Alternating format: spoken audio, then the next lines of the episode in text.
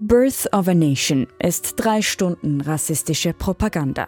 Beginnend mit dem US-amerikanischen Bürgerkrieg, endend mit dem Aufmarsch des Ku Klux Klans, um angeblich den Süden vor der schwarzen Herrschaft während der Ära des Wiederaufbaus zu retten. Als der Film am 8. Februar 1915 zum allerersten Mal in einem Kinosaal in Los Angeles anlief, konnte das Publikum zuerst eine Nachricht des Regisseurs D.W. Griffith lesen. Dies ist eine historische Darstellung der Bürgerkriegs- und Wiederaufbauzeit und reflektiert keine Rasse oder kein Volk von heute. Fakt ist, die Auswirkungen des Stummfilms auf die Rassenbeziehungen in den USA waren enorm. Und die Nachwirkungen sind wohl bis heute spürbar.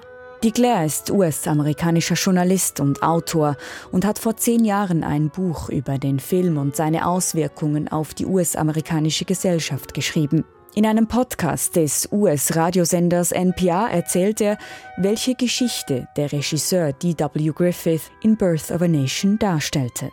Er stellte die emanzipierten Sklaven als Heiden dar, als unwürdig frei zu sein, als unzivilisiert, als Menschen, die sich in erster Linie mit der Verabschiedung von Gesetzen beschäftigten, die es ihnen erlaubten, weiße Frauen zu heiraten und ihnen nachjagen zu können. Damals vor 109 Jahren sei Rassismus in einem großen Teil der US US-amerikanischen Gesellschaft tief verwurzelt gewesen. Und damals sei die Handlung des Films als historisch korrekt angesehen worden. Heute würde ein solcher Film scheitern. Vor über 100 Jahren aber führte Birth of a Nation sogar zur Geburt von Hollywood, sagt Lea.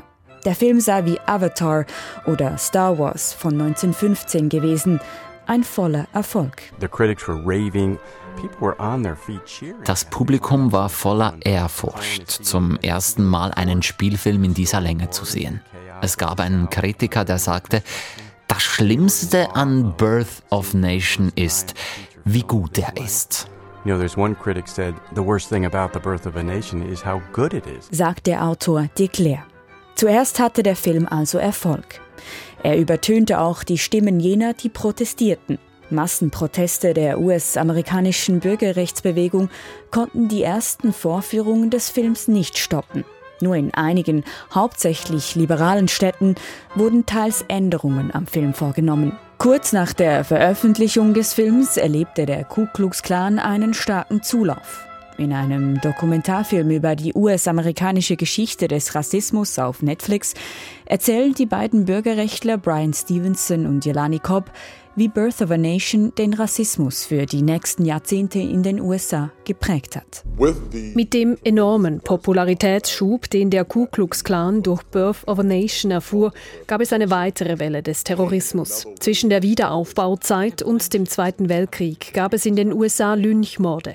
Tausende von Afroamerikanerinnen und Afroamerikanern wurden von Mobs ermordet, weil man glaubte, sie hätten etwas Kriminelles getan. Der Film Birth of a Nation wurde Teil der der legalisierten Rassentrennung, das für die nächsten 40 Jahre in den USA galt.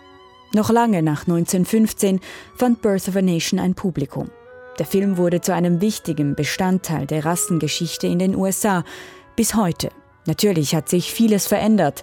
Seit dem 8. Februar 1915 vieles ist besser geworden.